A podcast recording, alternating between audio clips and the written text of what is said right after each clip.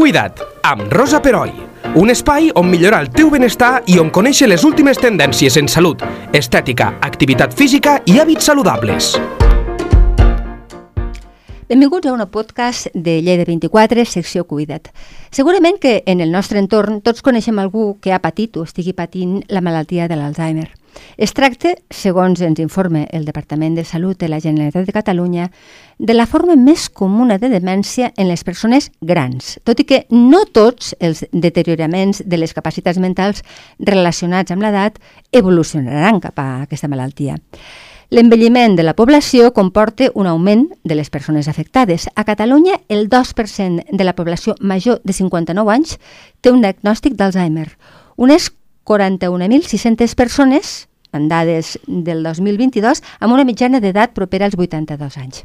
També és coneguda com la malaltia de l'oblit, perquè un dels símptomes més evidents és la pèrdua de la memòria per part del malalt.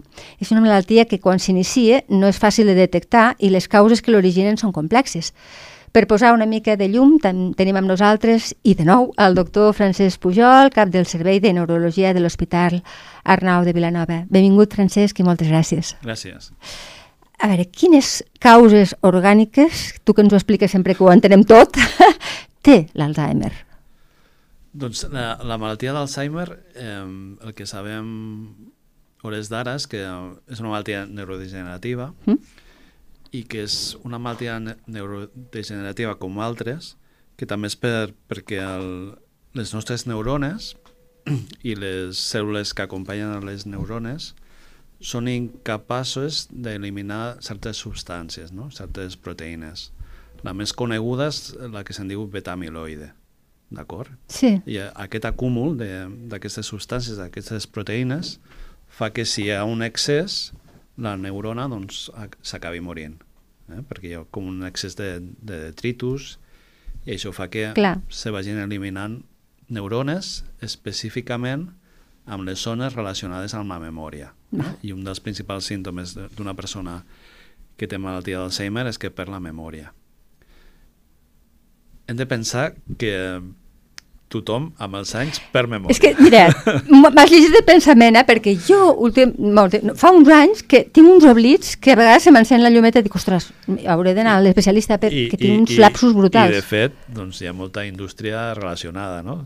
totes les agendes, no? tots els sí, dispositius... Bueno, si no fos eh, el meu mòbil... Si un agafa el mòbil, pues, té un, un munt d'aplicacions sí. que el que estan fent és bueno, eh, guanyar-se la vida gràcies a un envelliment natural, fisiològic, que tenim tots. Però això és normal. I és normal. Sí. Eh? Tots, pues, la nostra capacitat que teníem als 20 anys, als 30 no és la mateixa, als 40 menys, als 50 menys, als 60 una mica menys, Clar. i a partir dels 80 molt menys, uh -huh. molt menys. Però això és un envelliment fisiològic sí. eh, que hem d'acceptar, que el nostre cervell, d'alguna manera o altra, això que passa amb, amb els pacients amb malaltia d'Alzheimer, amb excés, que és aquest acúmul de, de proteïnes, uh -huh. de forma fisiològica amb l'envelliment ja passa. Eh? El mateix no? que a nivell de cosmètics, no? amb els sí. anys pues, hi ha un munt de parafarmàcia, no? Tant, antiarrugues, antiage, anti... Pues, eh, hem de ser conscients que, que amb els anys la nostra capacitat cognitiva eh, decreix. Clar. Una de les característiques que té diferencials una persona amb una demència és que, que, sobretot en fases inicials, és que aquesta pèrdua de memòria aquella persona no la reconeix. I és una de les coses també que fan més greus de la malaltia, no? Que, ah, ell no és conscient, que, o ella? Exacte, e, ella no és conscient d'aquesta pèrdua de memòria i això fa no? doncs que la gent de, del voltant s'alarmi. Eh? I, per exemple, no? quan et ve una persona a la consulta i és l'acompanyant la que t'explica no, és que està perdent memòria i és que a més a més eh, li diem i ella fa com si no res segurament probablement sí que és un inici de malaltia d'Alzheimer. D'acord. Quan a la consulta et ve una persona que és ella mateixa que et relata, mira, és que de vegades me trobo gent pel carrer, sé qui són, no em surt el nom, sí. o, ostres, és que cada vegada m'he d'apuntar les coses perquè quan vaig a comprar em deixo una cosa, segurament són els anys. Val. I, i bueno, res més. Eh? Val, val, val. El que sí que va associat a la malaltia d'Alzheimer és que, a més a més d'aquesta dificultat per recordar-se, sobretot de les coses recents, no? les sí. coses de la infantesa, allò queda... És veritat, és veritat. Jo tinc casos a casa. d'això, ben sí. gravades no, al Sí. nostre cervell i les coses més immediates és el que costa més. Sí, sí. A banda d'aquestes coses, s'associa a que aquestes persones perden capacitat per fer coses que habitualment feien, no? tant doncs de, bueno, si són persones que, jo què sé, tenien la rutina d'anar a jugar a cartes amb els amics, doncs cada vegada té més dificultats per, per jugar, etc. Sí, coses que, que tenia per la mà, o sigui, que el feia amb facilitat i, i va perdent aquesta facilitat. Aquesta capacitat eh? De vegades també s'associa doncs, a que de vegades es puguin desorientar. Ah, sí, això també és molt normal, sobretot, eh? eh? Sí. quan han d'agafar el repte d'estar en una ciutat diferent, Clar. de, de, de lo que serien la, les rutines habituals. Mhm. I de vegades, doncs, quan aquesta malaltia es- està més avançada, doncs, poden haver-hi ja dificultats doncs, per vestir-se, etc per la capacitat per, per vestir-se. I és tot això que fa que una persona amb una demència, doncs aquesta totes aquestes alteracions es tradueixen en una dificultat pel seu dia a dia. Clar. Que siguin persones que siguin dependents, no? Al final Que acaben Que, sent per exemple, aquella capacitat doncs, per fer la llista de la compra, anar a comprar i fer el menjar, doncs, eh, cada vegada Els costi més. es costi més, no? De vegades un dels primers símptomes és que, bueno, aquella persona sempre fa el mateix tipus de menjar, no? Quan abans era capaç de fer Ah. altres coses. Eh? O que persones que abans doncs, tenien moltes activitats les deixen de fer perquè ostres, sembla que tenen dificultats per, per fer-ho, no? Hi ha, hi ha, per exemple, gent que feia moltes coses de fusteria i que progressivament doncs, eh, deixen de fer-ho. Clar, és una alarma, per tant. Eh, clar, un cop a la consulta, quan es procedeix al diagnòstic, eh, és com se diagnostica un Alzheimer? També hi ha una prova específica, hi ha diverses proves, no sé, com, com va? Una de les coses que has comentat abans és que bueno, la malaltia d'Alzheimer és la principal causa de demència, Mhm. però hi ha altres coses que, que també poden causar aquests símptomes que he explicat. Dins d'al- d'altres causes d'aquests símptomes també hi ha situacions que poden ser tractables, no? I, per exemple, hi ha, hi ha segons quins tipus de dèficit de vitamines que poden cursar amb, amb aquests símptomes, Ah, sí? o de vegades s'hi pot... Una mala alimentació pot, pot fer... De vegades dèficits, per exemple, de lo que seria la vitamina B12, Ah, etc. També de vegades hi ha situacions com eh, tumors benignes, com podria ser un meningioma, que en funció de quina localització tingui, poden donar totes aquestes manifestacions. I de vegades hi ha coses tan simples com segons quins tipus de tractament estigui prenent una persona amb edat avançada, De qualsevol Poder- altra patologia, vols dir? Sí, poden tenir repercussió en la memòria. Ah. És a dir, eh, sobretot eh, medicaments relacionats amb el dolor, Ah, amb analgèsics, sobre, sobretot opioides, eh, o pegats, no?, que de vegades es donen com, Sí. com, com pegats pel, pel dolor, sí, sí, sí, sí. poden tenir molta repercussió en la memòria.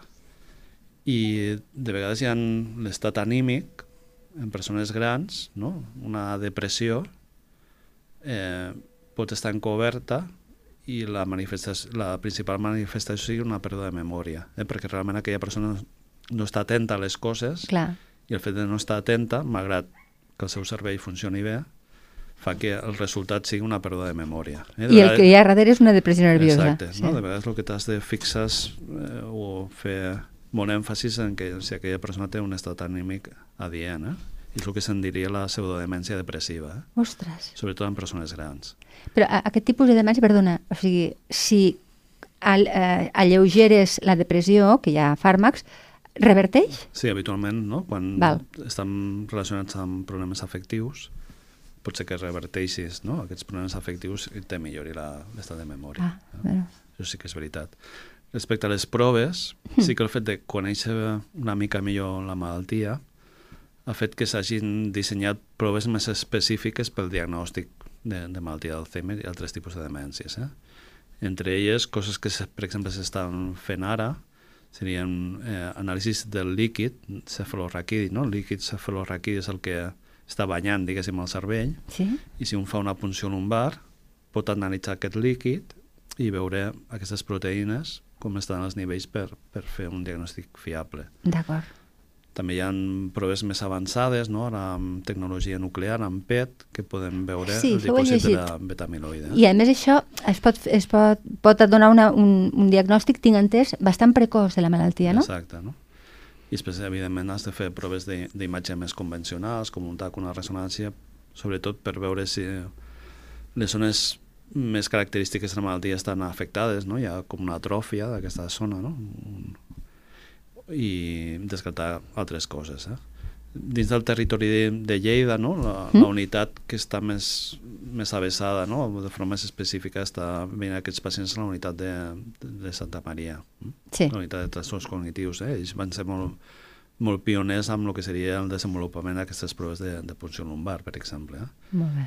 I això ha fet doncs, que, bueno, a- també amb altres àrees de la neurologia també veiem pacients no? amb pèrdua de memòria, perquè és molt freqüent. Eh? Clar, clar. I moltes vegades el- la primera persona que detecta això és el metge de capçalera, Sí. perquè li alerten els, els familiars. No?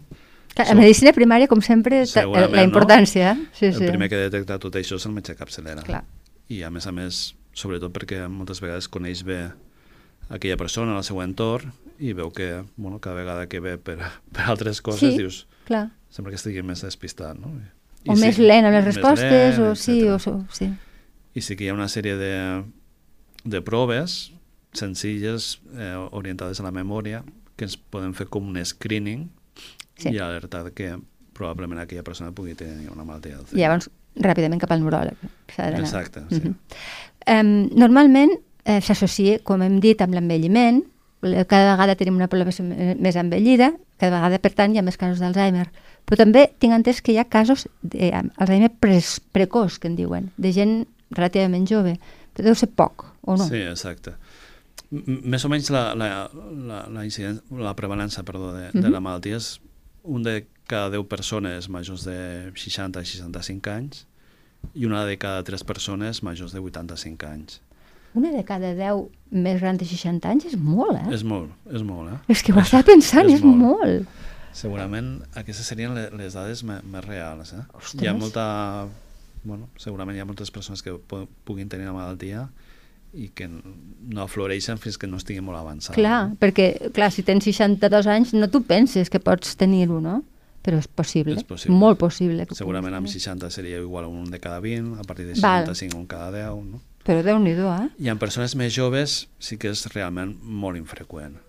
I habitualment hi ha un antecedent familiar. És el que anava a dir. Hi ha factor genètic, també, en aquest hi ha, cas, no? Hi ha, la malaltia, hi ha, una malaltia, hi ha malalties genètiques as, associades no? a diferents gens que fan que es desenvolupi la malaltia de forma més precoç. Però són excepcionals, eh? hores d'ara. Vale. D'acord. Um, hi ha... mm, Bueno, també he llegit, no?, mentre preparava l'entrevista, que, que, que hi ha alguns especialistes que recomanen mantenir-se molt actiu mentalment perquè és com una manera de tenir el cervell molt en forma i això podria retardar a les persones que tenen números, no?, per patir Alzheimer, de patir Alzheimer. Però no tothom està d'acord, això. Eh, Hi ha gent que diu no, no. Hi ha gent molt lúcida que han acabat patint-ho i són gent que han fet anar el cervell tota la vida. I Quina opinió tens com, per la teva experiència? Sí, segurament el grup de persones que tenen una malaltia d'Alzheimer és un grup de, de persones heterogènies.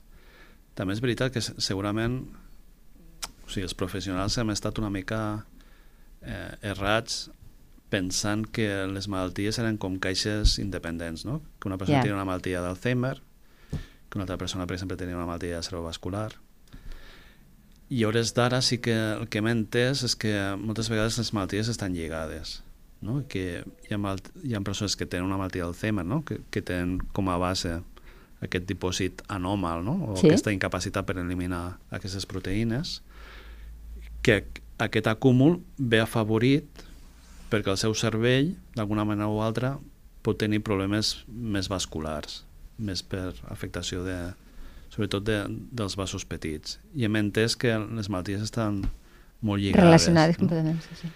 I en aquesta línia, doncs segurament per tu tenir menys probabilitats de desenvolupar una malaltia d'Alzheimer, el millor que pots fer és, és controlar bé els factors de risc vascular.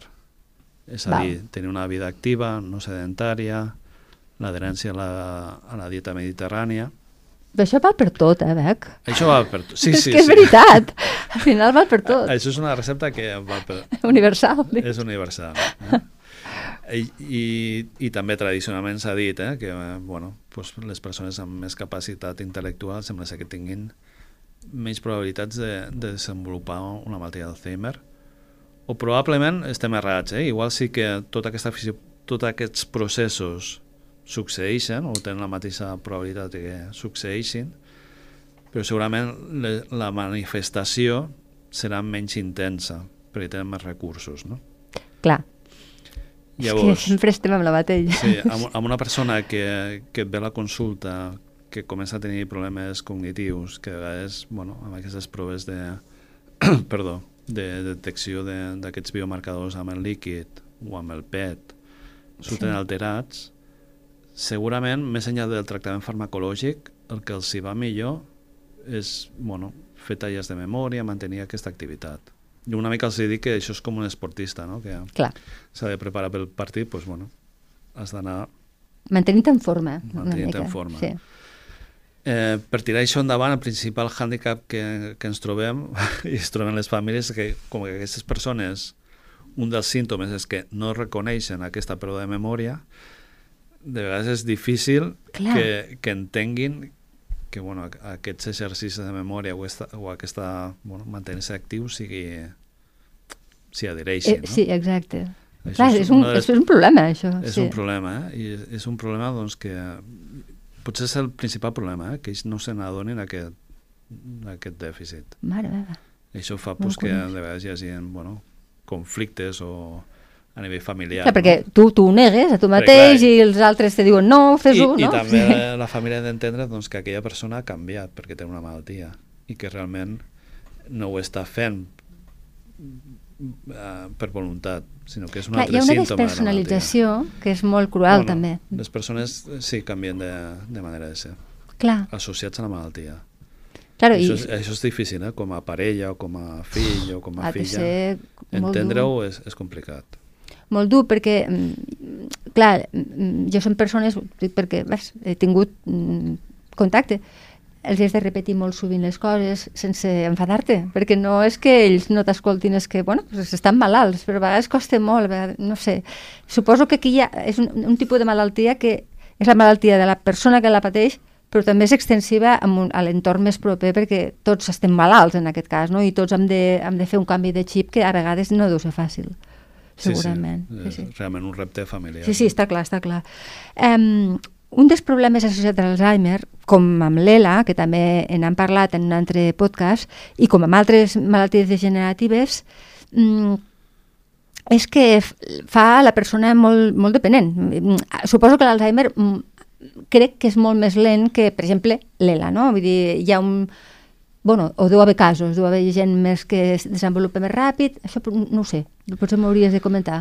Sí, sí que la, la malaltia d'Alzheimer, a, diferent de, de, a diferència, per exemple, de l'esclerosi lateral amiotròfica, sí. sí que és una malaltia neurodegenerativa molt més lenta. És lenta. I per arribar a les fases més evolucionades, que hi ha molta dependència, passen anys. Val.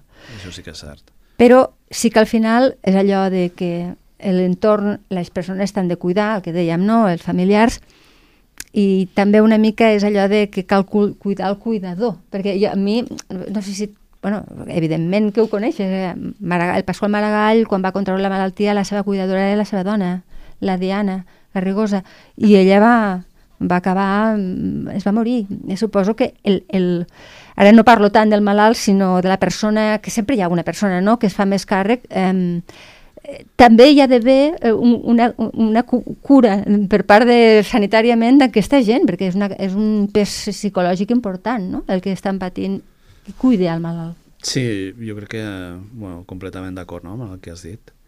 I la majoria d'unitats de, de trastorns cognitius, no, com la de l'Hospital de Santa Maria, sí que tenen una línia en aquest sentit. Ah, no? d'acord, sí, sí. En la línia de donar informació sobre la malaltia, perquè aquell cuidador o cuidadora entengui que, lo que part dels símptomes que, que, està, que manifesta aquella persona estan relacionades amb, amb la malaltia Clar. i que això canvia doncs, la seva manera d'actuar i també és important que el cuidador entengui que també ell s'ha de cuidar sí. i que ha de tenir espais per desbarjo, no? per, Ah, perquè és un pes perquè, fort. Sí, sol ser un pes bastant fort. déu nhi De tota manera, i ara reprenent el cas de, de la Fundació Maragall, perquè ell porta una, s'ha fet una fundació, o recentment l'actriu Carme Elias, que ha fet públic que està diagnosticada d'Alzheimer, Eh, això ho hem comentat en algun altre podcast nosaltres, que quan hi ha persones rellevants, conegudes, que tenen aquesta malaltia i ho diuen, això ajuda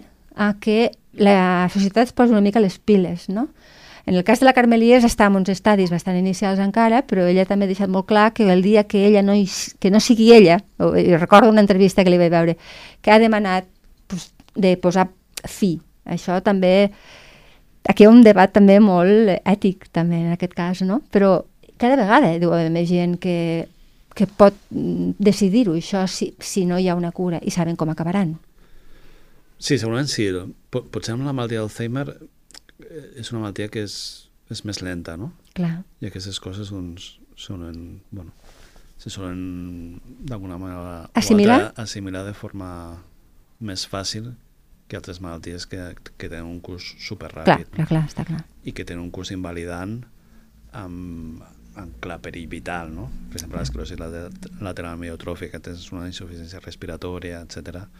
Bueno, són situacions potser diferents que una, que una persona amb malaltia d'Alzheimer, sí. que, és, que és molt més lent i que realment no hi ha un perill vital immediat. Immediat, sí, sí, està clar. Um, actualment, quins tractaments hi ha per, entenc, ralentitzar, eh, deu ser, no?, la, la, el terme, perquè curar ja sé que no es cura. Actualment, els tractaments que hi ha estan lligats a que en el seu moment es va identificar una substància, un neurotransmissor, que està més vinculat a les àrees de la memòria, que és l'acetilcolina.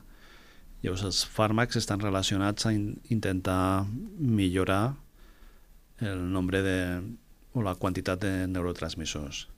Aquests tractaments bueno, mi milloren una mica potser la capacitat eh, cognitiva i de vegades també ens ajuden a controlar una mica el, la, bueno, la personalitat de, del pacient. No? De vegades hi ha, hi ha pacients que es tornen molt, molt irritables, etc. Sí, és veritat. Hi ha fàrmacs que estan relacionats amb això. A dia d'avui, a, a nivell europeu, no hi ha cap no, no hi ha cap medicament que hagi demostrat que canvi la història natural de la malaltia. Mm. A, finals a nivell de... cronològic, vols dir? Sí. Val. No? Durant aquest any sí que a nivell de, de la FDA uh -huh. o sí que s'han fet estudis eh, amb teràpies eh, immunològiques dirigides a evitar aquest tipus d'aquestes proteïnes, eh, que, és, que principalment és la beta-amiloide. Aquests tractaments bueno, sí que han estat molt novedosos, molt revolucionaris, perquè sí que demostren en fases inicials que són capaços d'eliminar de, aquest dipòsit excessiu al cervell. Ah, el problema, és interessant. Això és molt interessant. el problema és que hi ha que bueno, aquests, aquests tractaments mm, tenen problemes de seguretat. Eh? Un terç mm. de, de les persones d'acord, eh? treus aquesta beta, beta-amiloide en excés, però de vegades aquesta beta-amiloide també té funcions positives ah, el cervell. Yeah.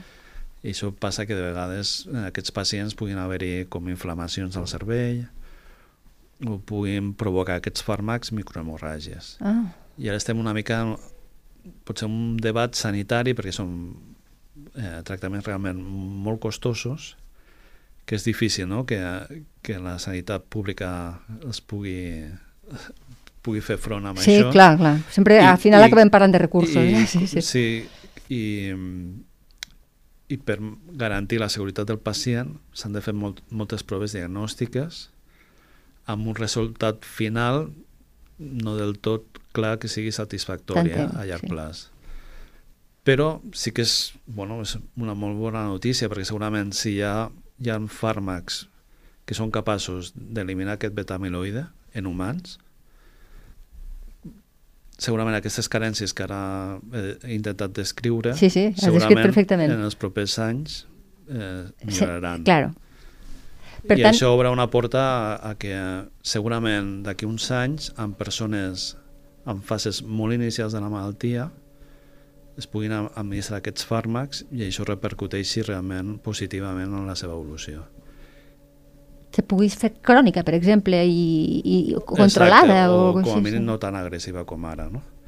Sí que és veritat que segurament no trobarem mai un fàrmac que sigui eficaç en persones que ja tenen la malaltia eh, evolucionada. I més, clar, quan està molt associada amb l'envelliment, perquè finalment l'envelliment és una cosa que no es pot tirar enrere. I després és el que he comentat abans, eh?